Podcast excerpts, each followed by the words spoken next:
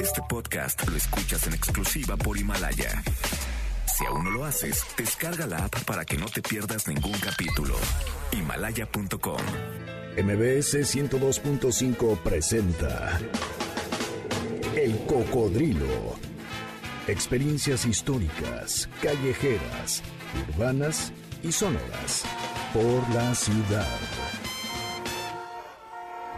¿Cómo están? Bienvenidos, muy buenas tardes, 7 de la tarde, 4 minutos en este sábado 25 de enero. Así arranca el cocodrilo, mi nombre es Sergio Almazán, esta es la emisión 352 y vamos a recorrer los mercados, desde los mercados novohispanos hasta la actualidad.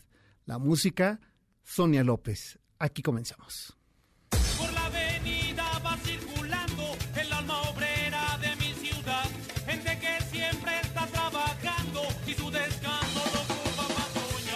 Súbete en el cocodrilo.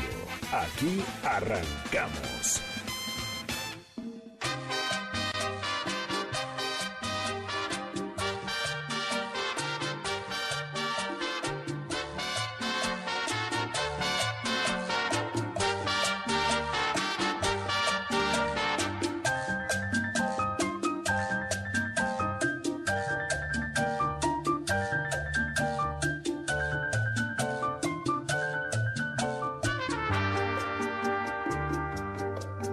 De amor. Es mi negra pena de amor. Es que estoy sufriendo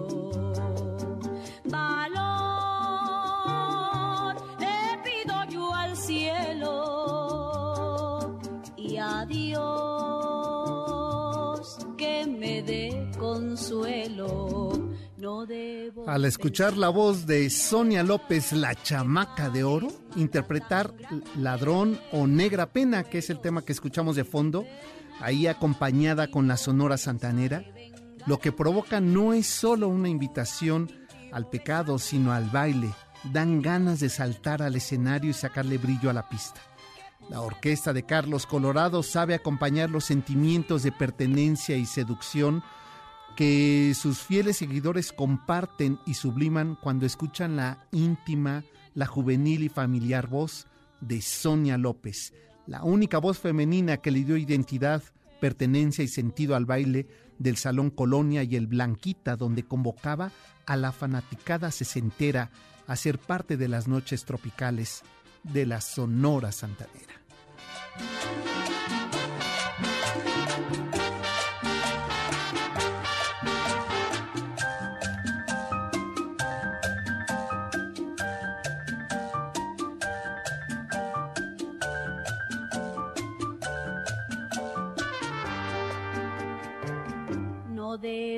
Pensar siquiera que pagues maldad tan grande.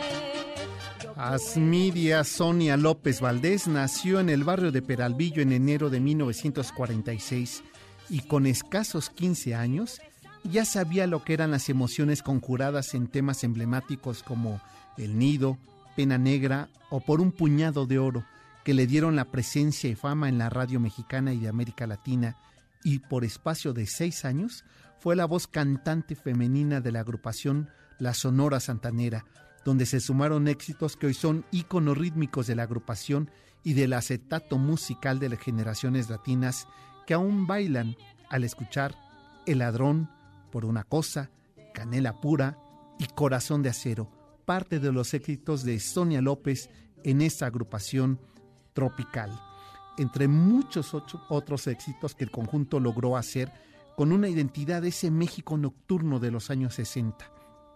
Pero en 1972, Sonia López decidió emprender su carrera musical como solista, retirándose del medio musical en los años 80. Y esta noche nosotros la queremos celebrar porque está cumpliendo 74 vigorosos, vitales, juveniles años nuestra chamaca de oro, Sonia López. Y desde aquí, desde estos micrófonos de MBS Noticias, la felicitamos y a ustedes los invitamos para que pidan los temas musicales y bailemos la noche de hoy aquí en el Cocodrilo al ritmo de Sonia López. Le pido yo al cielo y a Dios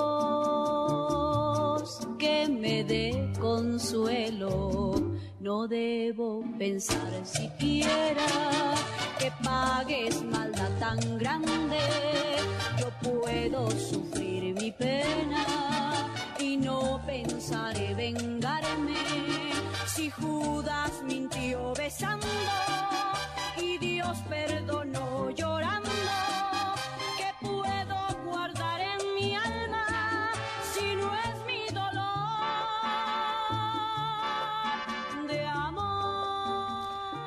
Con este ritmo, con esta voz, con esta música de Sonia López, a quien hoy eh, estamos celebrando su cumpleaños número 74. Así lo recibimos en esta emisión, la 352 de El Cocodrilo, desde estos micrófonos de Noticias MBS 102.5. Mi nombre es Sergio Almazán y la noche de hoy los invitamos para que se comuniquen con nosotros al 51 66 1025.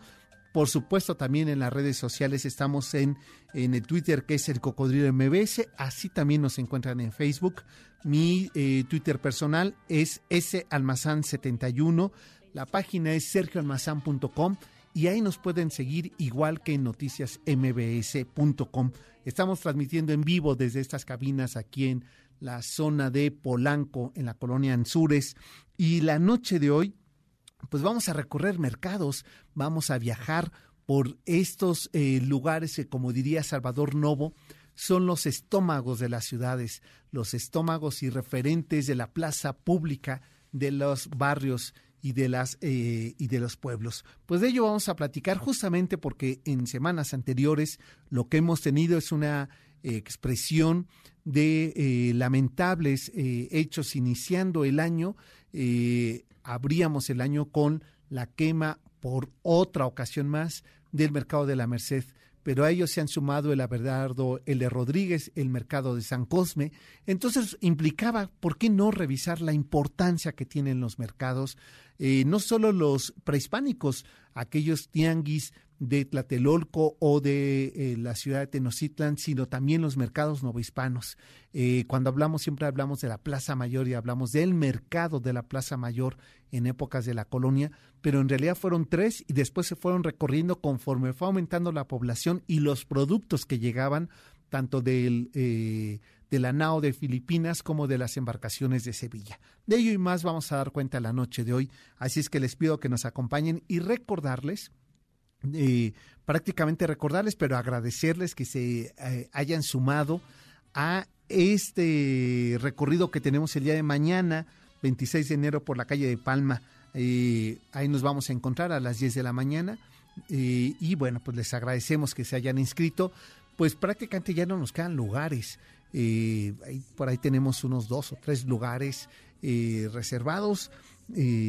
Pues, más bien libres por si ustedes se quieren eh, anotar, pero ya prácticamente el cupo está lleno. Gracias por su asistencia. Mañana 26 de enero, calle de La Palma, lugar de los almacenes de lujo. De ello vamos a platicar el día de mañana. 51 66 1025 vía de comunicación para que ustedes pidan sus canciones de Sonia López.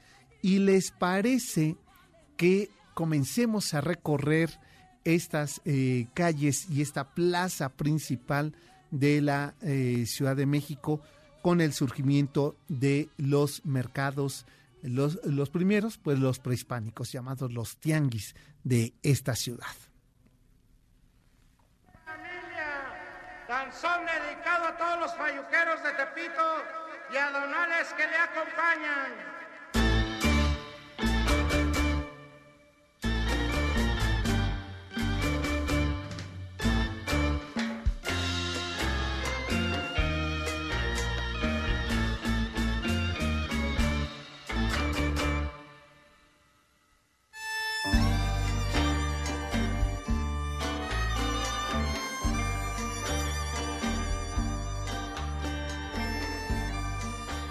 Si los mercados prehispánicos, es decir, los tianguis de Tlatelolco y Tenochtitlan, fueron el espacio público que reunía a los habitantes de todos los puntos de los islotes mexicas para vender, para comprar, para consumir, para intercambiar todo tipo de productos, era tal el bullicio y los rituales y colores que las crónicas de la época retrataron parte de lo que advertía esta importancia social de los mercados o de los tianguis eh, prehispánicos. Si ese fue el origen de la vida pública del mundo mexica, el nuevo destino de la venta, de la compra y la importación fueron los mercados novohispanos.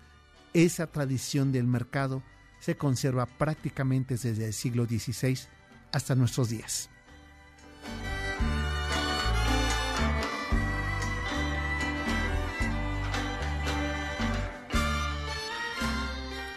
Y una vez que se consumó la conquista vino un largo periodo de ajustes, de absorción y mestizaje en todos los órdenes de la vida colonial.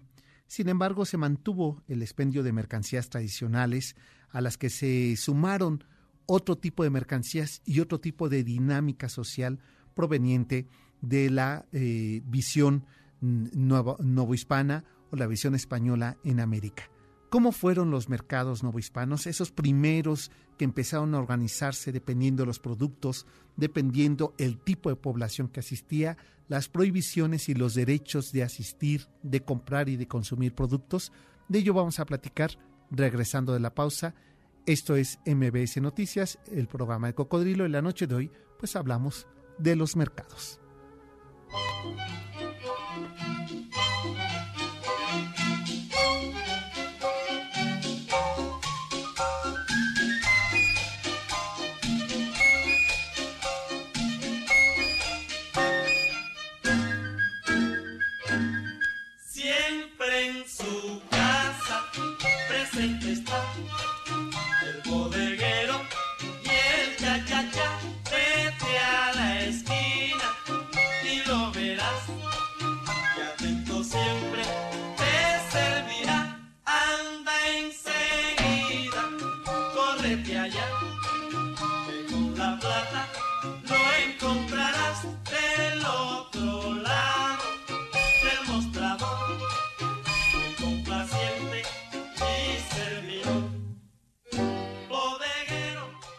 El cocodrilo regresa después de esta pausa. Este podcast lo escuchas en exclusiva por Himalaya. Ya estamos de regreso. Sigamos recorriendo la ciudad en el cocodrilo.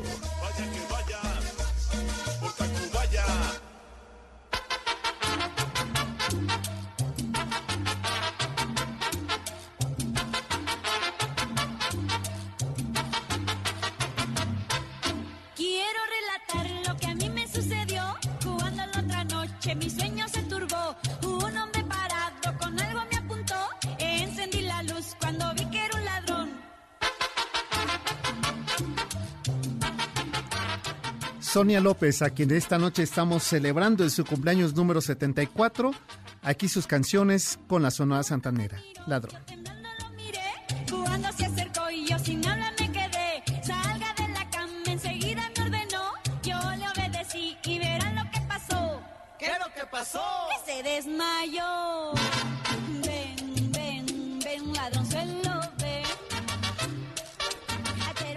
De esta manera, con este fondo musical de Sonia López, saludamos a la gente que nos está haciendo el favor de seguirnos.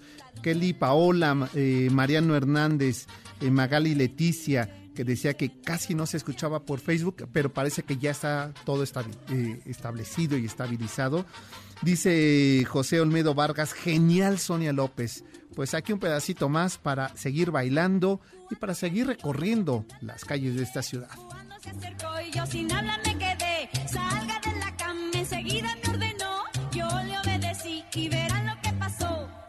que pasó? Que se desmayó.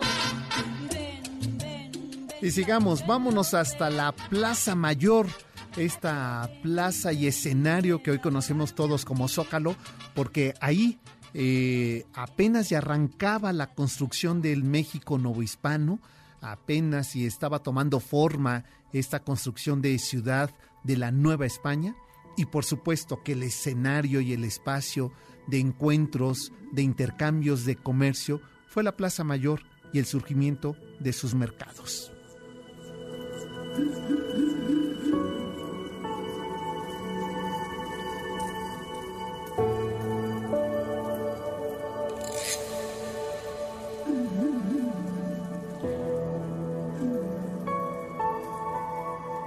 Tan pronto y se había establecido la audiencia de la Nueva España, comenzó entonces el comercio, aquel eh, interno propio que venía con las eh, chinampas y, canoas que avanzaban desde el lago de Xochimilco hasta su entrada por la antigua calzada de Iztapalapa y descendían ahí, en esos límites de la llamada calle de la canoa, hoy 16 de septiembre.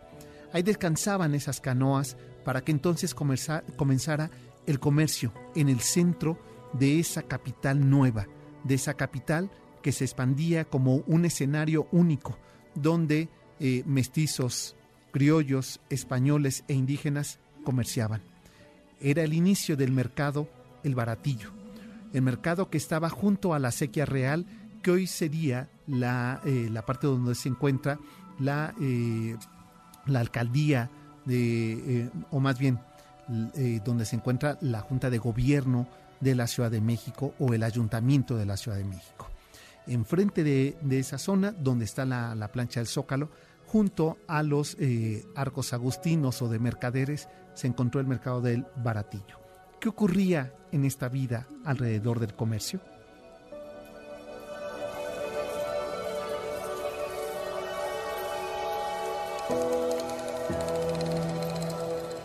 Una de las características que desde inicio de la vida eh, comercial de los mercados en la Nueva España fue establecer en la Ciudad de México las agrupaciones o gremios en determinadas eh, calles, plazas y barrios, como antiguamente se acostumbraba en los grupos prehispánicos. Así, alrededor de la plancha de hoy conocida de Zócalo de la Plaza Mayor, se podían localizar carpinteros, cerrajeros, herreros, por ejemplo en la calle de Tacuba, a los gamuceros en la calle de Palma, a los curtidores en los barrios de San Hipólito y San Sebastián, en un principio y más tarde en el barrio de San Pablo. En la plazuela de San Diego o de Santo Tomás, a los caoneros, a los alfareros en la calzada de Santa María, y en tanto que sastres, tocineros, zapateros, albañiles, panaderos, confiteros, pulqueros, posaderos estaban esparcidos prácticamente por toda la placha mayor de eh, lo que hoy conocemos como Zócalo. En el siglo XVII se creó el mercado de El Volador, en donde hoy se encuentra la Suprema Corte de Justicia. Fue el primer mercado como tal y en poco tiempo se convirtió en el principal de la ciudad del siglo XVII.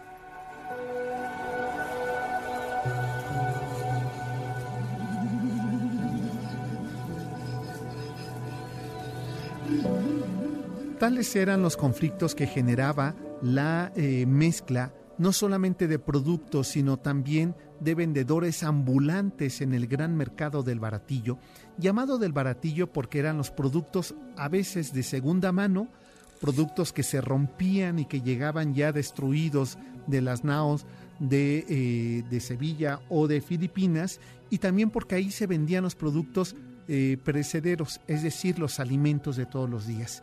Por ello fue necesario construir, eh, digamos, a eh, contraesquina ese mercado del volador, llamado así porque estaba dentro de lo que eran los perímetros eh, de los mercados de Moctezuma, donde establecía una fiesta de los voladores mexicas, no solamente los voladores de Papantla que nosotros conocemos, sino también existían voladores mexicas. Por ello se le llamó a este mercado del volador. Pero en 1703 la vida de la Plaza Mayor cambió. ¿Por qué? Porque da origen a un nuevo, más sofisticado e incluso prohibitivo mercado llamado del Parián.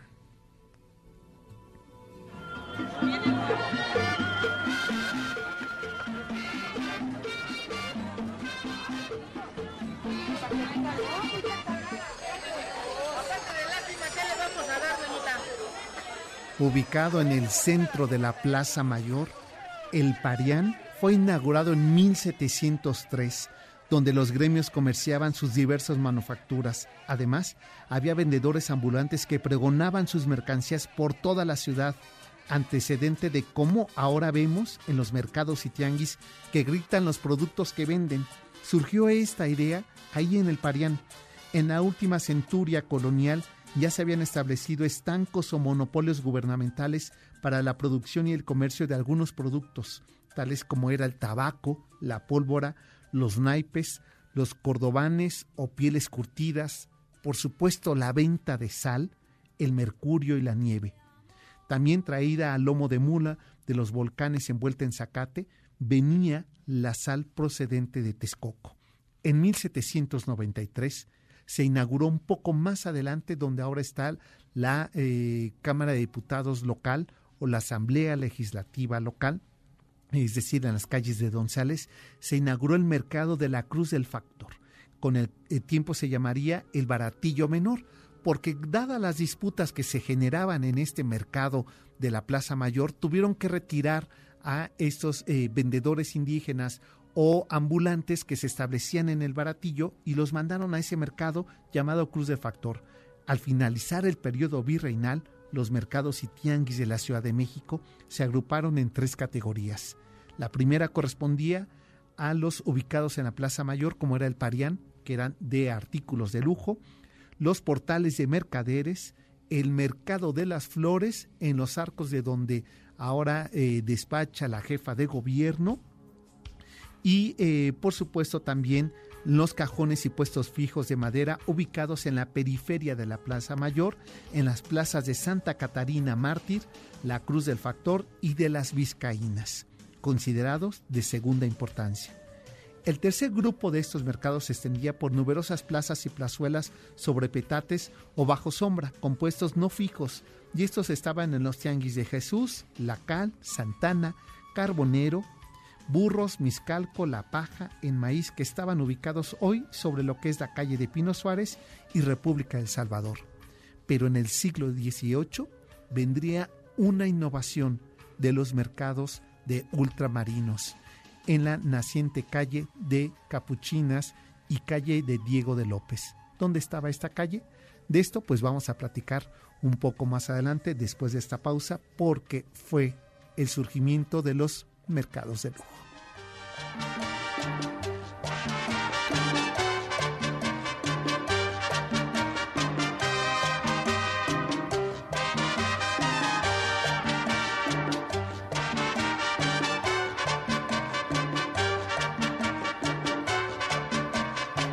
Desde que tú me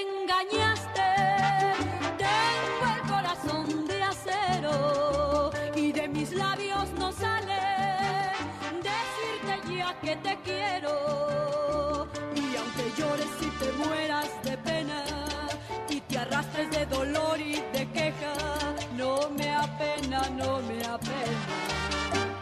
Corazón de acero tengo yo, culpa de tu amor que me engañó.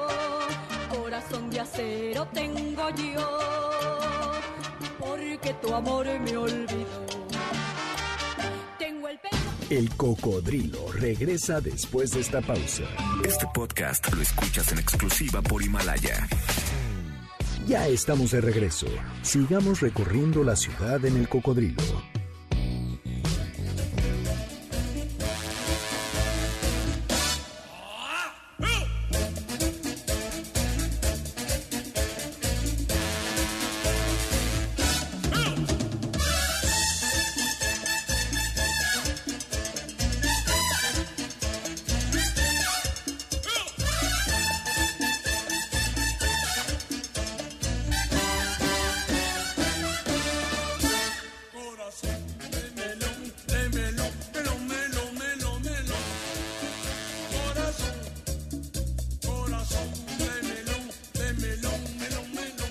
Efectivamente la orquesta de Pérez Prado y estamos escuchando Corazón de Melón.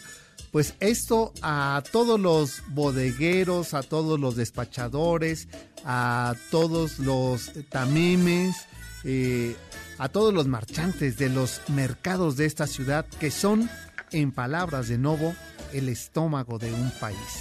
Saludo a todos ellos y esa noche en el Cocodrilo pues estamos recorriendo mercados, estos primeros mercados que le dieron la traza de la vida pública, porque no hay mejor espacio, de ahí que tenemos que cuidar, que fomentar, que asistir y que consumir en los mercados de esta ciudad, desde el mercado de nuestro barrio a los grandes espacios eh, abastecedores de la ciudad, como es la central de abastos o el mercado de la Merced. Y eh, antes nosotros de la pausa, estábamos hablando sobre eh, la llegada a finales del siglo XVII, principios del XVIII, de, ya llegaban desde el siglo XVI, pero la eh, posibilidad de organizar la venta de los productos ultramarinos, es decir, de los embutidos, pero también de productos que no se permitía aquí su, eh, su producción como, como podían ser cierto tipo de especias y, y también de eh, utensilios eh, decorativos o de textiles que llegaban con la nao de eh, Filipinas, que entraban por Acapulco, de Acapulco a Puebla, de Puebla a la Ciudad de México, y entonces viene la aduana central, y esta aduana central lo que hace es organizar el comercio de finos, como le llamaban, o comercios de importación y los ultramarinos, eh, pero no destinados en la Plaza Mayor, a pesar de que la, el Parián, que nombre dicho sea de paso de Parián, eh, viene del árabe que, que significa mercado. Establecen otro tipo de comercio con otro tipo de impuesto, con otro tipo de población. ¿Dónde se ubicaron estos mercados? Eh, que su nombre en realidad son alcaicerías, es decir, lugares de comercio. ¿Dónde se ubicaron? ¿Y cuál fue la importancia de estos lugares en la vida económica y la vida pública de la Nueva España? Pues de esto se los comento a continuación.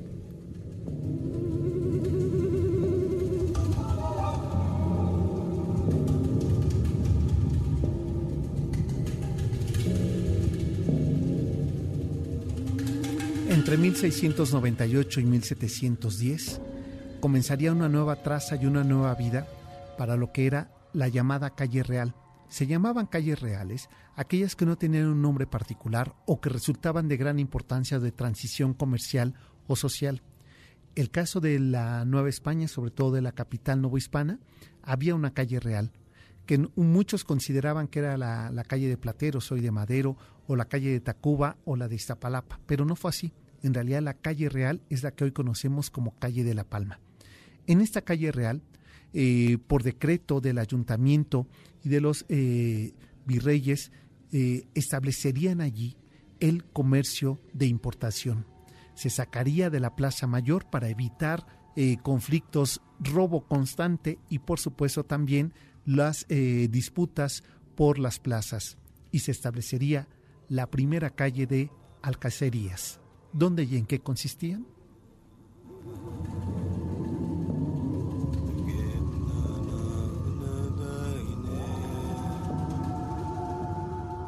Una palabra sefaradí eh, que viene incluso de Granada, las alcacerías, era el lugar donde se vendían los hilos o las lanas eh, en bruto.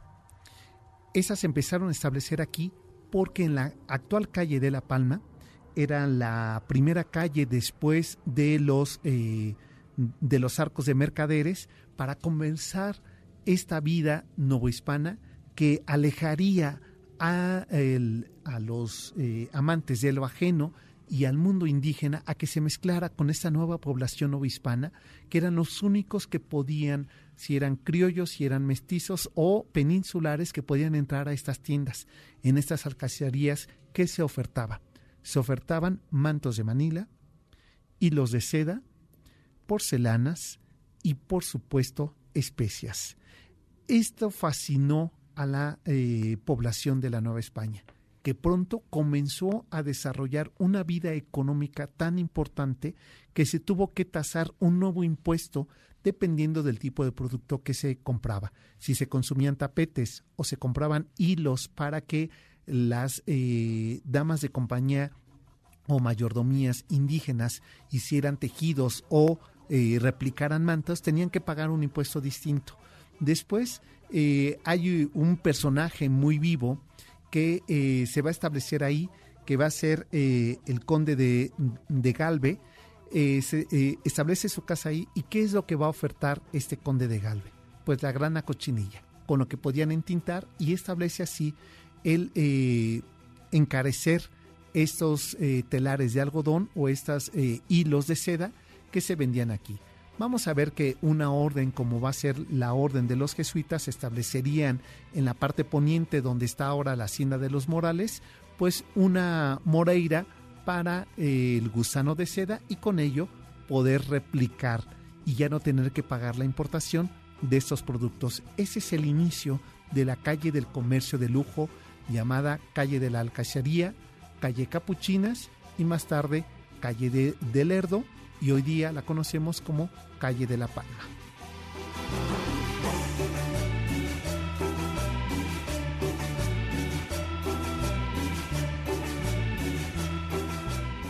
Antes de que nos gane el tiempo, ¿les parece que nos vayamos a nuestra cápsula de 1520 a seguir revisando qué ocurrió hace 500 años una vez que los españoles, que Cortés y sus huestes llegarían a estas tierras y se apoderan del islote de Tenochtitlan? Vamos a escuchar esa cápsula y volvemos. 1520. La resistencia. Hace 500 años que el imperio mexica, el más importante de Mesoamérica, resistió la conquista de los españoles. 1520. El año de la resistencia. Después que Cortés llegó a tierras mesoamericanas y emprendió la tarea de conquistar y dominar la capital mexica, el reto fue mostrar sus capacidades no solo de conquistador, sino emprender la tarea de colonizador. En los meses que Cortés mantuvo prisionero a Moctezuma II, pudo darse cuenta del sistema político que el Tlatoani había logrado conformar en su poderoso imperio mexica.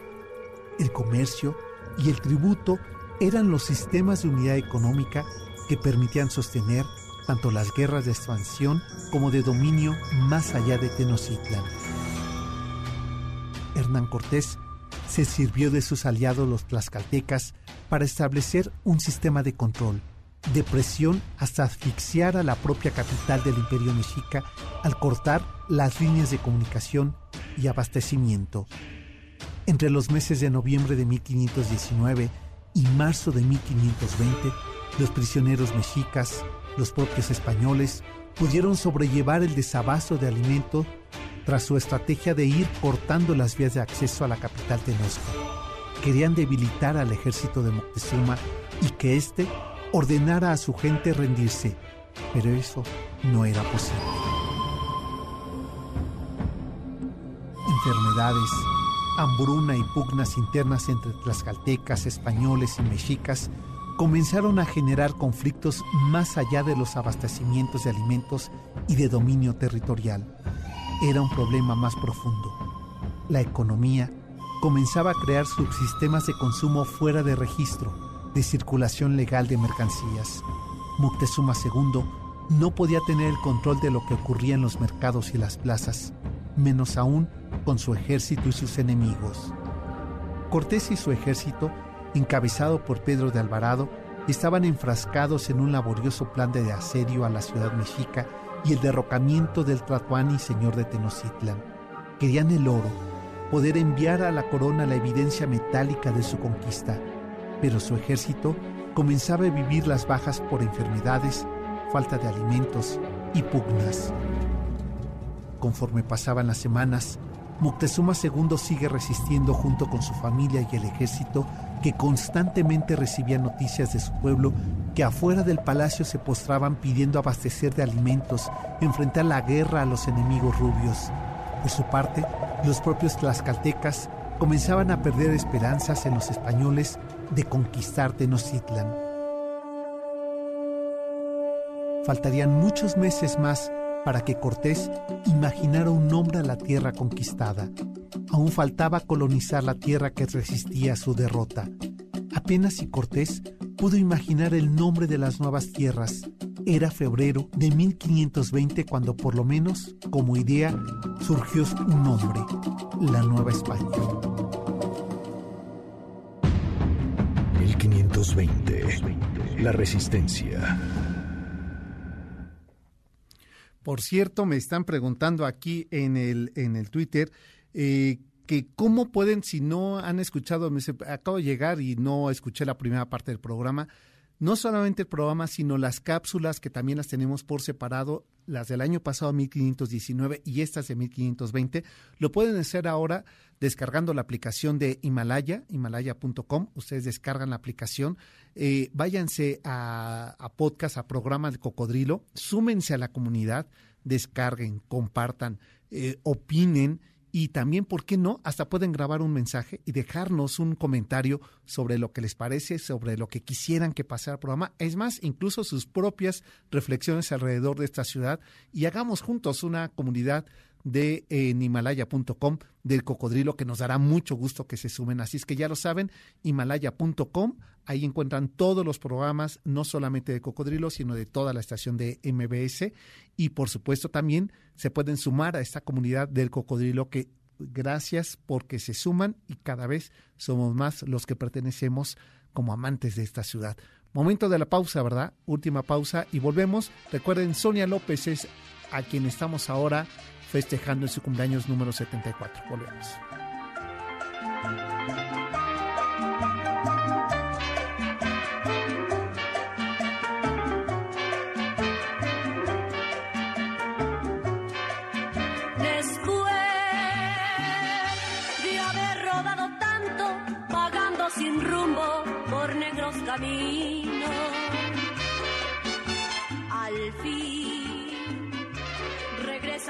Regresas a implorarme, fingiendo un cariño que nunca has sentido.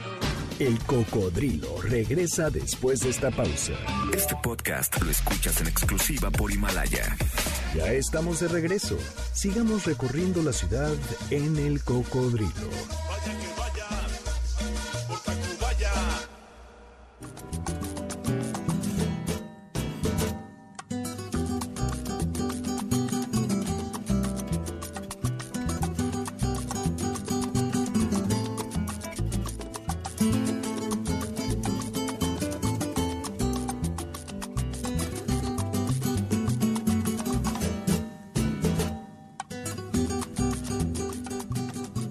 De los ingredientes de los granos que se convierten incluso en intercambio comercial, pues es el café. Por ello es que eh, dentro de esta práctica de consumo de productos eh, en los mercados novohispanos, pues el café es uno de ellos.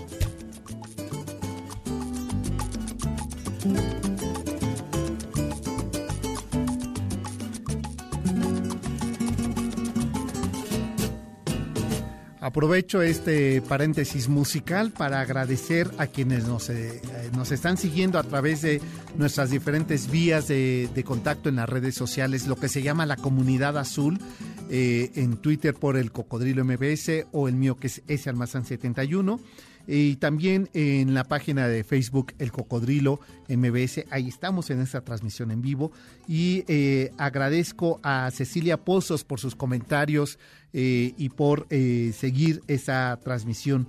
También quiero agradecer a José Olmedo Vargas, dice que genial Sonia López, Mariano Hernández, que eh, nos dice ya, ya se escucha perfecta la transmisión. A Marcos Cerratos, que como cada semana, este radio escucha, radio escucha asiduo nos está sintonizando desde Monterrey. Dice que saludos a todos en cabina. Saludos, Luis Felipe. También cada semana se suma. Dice que recuerda esas eh, películas donde Sonia López actuaba junto a Javier Solís. La música de ambos juntos era muy buena. Es verdad, tienes razón. Asunción Moreno, saludos Asunción, nos tienes muy abandonados Asunción, pero bueno, pues tremendo nieto, pues claro que nos gana la preferencia, ¿verdad? Eh, Kelly Paola, también muchas gracias por estarnos eh, sintonizando. Les eh, recuerdo que todos los sábados a las 7 de la noche tenemos una cita aquí en MBS Noticias 102.5 de 7 a 8, de 8 a 9. Checo-san, que ya está aquí, que ya lo veo, que incluso eh, estoy viendo bien que se, que se trajo a, Fausto, que está aquí eh, Fausto. No, lo que es de veras irse y robarse a los conductores de otros programas, todo por aumentar su rating. Lo que tiene que hacer, pero lo entiendo, lo entiendo. A pesar de que, bueno, este programa no es por nada, pero le deja calientito eh, el, el micrófono, ¿verdad? Pero ahí están a, dos eh, grandes conductores de esta estación, que me da gusto verlos, en un momento más estarán aquí. Y ya que estamos hablando de mercados, pues un pedacito más de este eh, a su merced en mercado.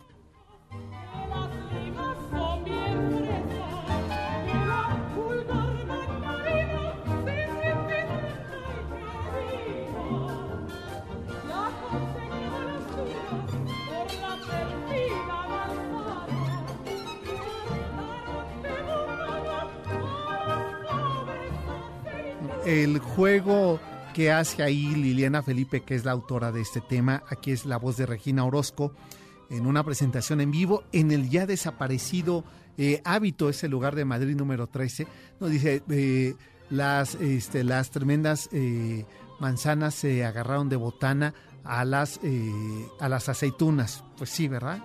¿Qué más se puede hacer con las aceitunas que agarrarse de botana? Y las casi monjas fresas, ¿no? que eh, se burlan de los melocotones en este juego que hace.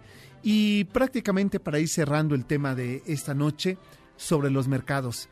Eh, a partir, como decíamos, de ese siglo XVII en que se inaugura la, la calle eh, real de las alcacerías, que, que tuvo como destino el comercio de productos finos traídos de la nao de Filipinas, como de los ultramarinos que venían de Sevilla, donde traían los embutidos. Eh, vino también otro ingrediente muy importante para la Nueva España y que al combinarlo comenzó a ser uno de los elixir que en el siglo XVIII se le tuvo que poner un doble impuesto y prohibir a ciertos sectores y a ciertas horas consumir. Y era el cacao, es decir, el chocolate, con la canela. Al llegar la canela a la Nueva España, empezó a generar una serie de problemas porque eh, producía ciertas reacciones eh, anímicas en el cuerpo que aquellas mujeres que además abusaban del consumo del chocolate, pues eh, no solamente empezaron a aumentar de peso, sino que también pues las endorfinas empezaban a tener cierta respuesta que provocaba incluso en los momentos de misa desmayos. Por ello, eh, la combinación de canela con cacao se empezó a prohibir en las eh, casas de las niñas bien novohispanas que en el siglo XIX eh, pondría nuevamente de moda una mujer combativa de la independencia que es Leona Vicario.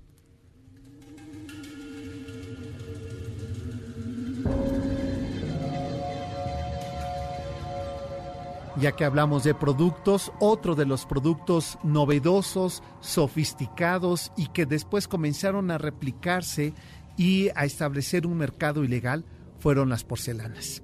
Las porcelanas que venían de la NAO de Filipinas comenzaron a consumirse de una manera eh, descomunal entre la sociedad novohispana de la élite, donde en las mesas, junto con la platería eh, de, eh, de San Miguel y Poblana, se empezaban a combinar charolas de plata con aquellas sendas tazas eh, de eh, porcelana china que espumeaban un delicioso chocolate en agua. Después la invención del chocolate con leche gracias a esta venida de las, eh, de las vacas por parte de los españoles a estas tierras. Combinado con eso, los quesos, lo que empezó a ser otro mercado negro en la Nueva España y sobre esas calles de alcacerías. Junto con ello, también los mantones, eh, los tapetes y por supuesto la cubertería de eh, plata junto con la mantelería de seda. De esos productos que se tuvieron que tasar con otro impuesto, dada su demanda. Pero ¿qué pasaba si las porcelanas se rompían? La técnica se llama risco, que era juntar pedacería de esas porcelanas y empezar a hacer una serie de mosaicos con lo que se empezaron a tapear fachadas de casas y después también las cocinas, lo que dio origen en Puebla a esta talavera copia eh, o esta, estos mosaicos vidriados copia de talavera aquí en la Nueva España, en Puebla, y empezar a imitar para una sociedad que no podía comprar estas porcelanas chinas. Ejemplo de la porcelana china en esta técnica Risco lo podemos ver en la Casa del Risco, ahí en, eh, en la Plaza de San Jacinto, en esa fuente que está decorada con eh, pedacería y con tazas eh, completas de esta colección que la familia Isidro Favela haría de las porcelanas chinas. Esto es parte de lo que alrededor de los productos que llegaron de las eh, diferentes de los diferentes navíos que venían de Oriente y los navíos que venían de las eh, de España, pues comenzaron a establecer una relación casi eh, social al grado tal que llevaría a un tema del cual vamos a hablar después, que es hacer los lienzos o biombos sobre las castas, quienes tenían el derecho de ingresar a los mercados novohispanos. Ese es un tema que hay que discutir, que hay que ponerle atención, por lo cual lo vamos a dejar para una siguiente entrega, la relación de castas. Eh, por lo pronto ya está aquí por ingresar a esta cabina nuestro querido Checo San, que ya te escucho todos los días y a toda hora. Ayer en la noche estabas aquí, ¿no? Sí. Sí, dije, esa voz eh, metiéndose en temas polémicos sobre este jugador de americano, ¿no? ¿Has visto? El documental no es bueno. No es bueno, no lo he visto. Fíjate pero me que es muy lento. Después de, de lo De- que decían ayer. Es, es que el caso es muy interesante por como por la naturaleza y la locura del tipo. Sí. Pero el documental es muy lento, fíjate. Y de pronto como que es muy amarillista. O sea, el Ya. tipo... Bueno, incluso ayer lo que contaban, bueno, decía, bueno, más una vida más trágica. No, y le salieron más amantes. psicótica. Y le salieron amantes. O sea, el tipo, el papá era homófobo y él tenía... Y él era, gay. Pero a la hora de la hora el papá nunca lo deja que, o sea, que se descubra ni nada. Insisto, Ajá. el tipo era un señor loco homófobo, le pegaba él a la mamá. Pero entonces le salen como 30 novios que a lo mejor ni eran y entonces empiezan a decir como cosas que no van. Que no van. O sea, de alguna forma como que se siente muy tendencioso. Entonces, Ya, pues sí, no, no. No, pero me dieron ganas después de escucharlos Velo. ayer eh, que estaban hablando y dije, bueno, eh, o yo estoy confundiendo los horarios o ya Checosán está como la humedad. Ya en todos lados, en todos Sergio lados. Almazán. Y hoy de qué, eh, de quién será la música, a quién le vamos a dedicar. Pues me robé al Faust porque vamos a hacer un especial de películas que han, de películas que han salido en cómics. O sea, grupos que han tomado... Hay, las, hay personas que seleccionan canciones para los cómics y meterles, chico. meterle más ritmo a las películas. Y entonces hay canciones no, de... abuses de muchas- ignorancia. Claro que no, O jamás sea, lo haría. no Menos contigo, mangas. ¿cómo crees? O sea, no- no El hombre más mangas. inteligente de pero México. de- sí, cómo no. Y sobre todo de, eh, de la música que tú tocas y sobre todo de cómics. sí, cómo no. Este, eh, no, lo mío se llama edad. Claro que no. que ya todo esto lo he vivido. Claro Oye, que pero eh, entonces, por ejemplo, las mangas también, estos cómics Eh, japoneses también. Bueno, se- serían como bueno, serían como cómic, pero me refiero como en los live actions onda como Spider-Man, como Ah, Batman, ah, Avengers, entendí. este, ah, que eso Deadpool, está así. padre. Eso Sí, es- sí, sí. Ahora sí te voy a escuchar, fíjate. Escúchame, es que nunca me Te- quieres te escuchar. tengo Sergio poquita fe, ¿verdad? Ya sé, como que yo te- te- tengo, No, te tengo, tengo futuro, tengo futuro. Tienes futuro. Dame chance, Exacto, dame sí, sí, sí. oportunidad. Eh, eh, Abre tu bueno, corazón. ok.